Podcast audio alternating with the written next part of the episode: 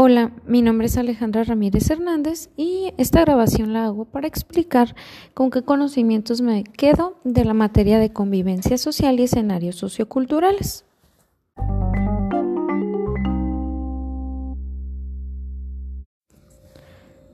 Más allá de los conceptos,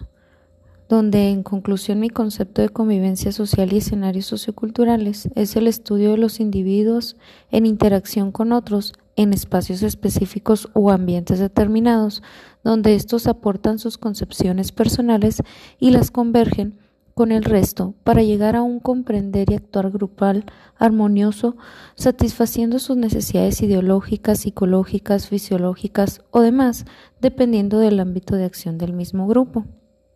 Muy independiente de eso, el tratar de las emociones y la motivación fueron conceptos que me permitieron interiorizar más. Como coach, creo que sí es importante mm, jamás desvalorar la importancia de las emociones en el actuar de la gente y en la motivación. Más que nada, que un coachee requerirá de motivación para el logro de sus metas, independientemente de que éstas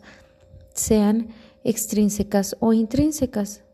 Entonces, entre más esté capacitado el coach acerca de la definición de las emociones y cómo identificarlas y identificar qué motiva a su coachee, este podrá impulsar más fácilmente a su coachee en el logro de su meta. Pero primero aplicándolo en la parte personal, a mí me dejó más em, inquieta o con más interés de estudiar las emociones para poder identificarlas en mí. Y lo que más me dejó, tanto para hoy como para el resto de los días, es pensar en cómo automotivarme. Entre las muchas otras literaturas o videos que vi, decía que el, el motivador se automotiva determinando qué es aquello por lo que te levantas cada día.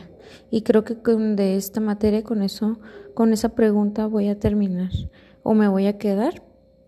en tratar de concebir o de responder a la pregunta por qué es que cada día me levanto, qué es lo que hace levantarme en las mañanas y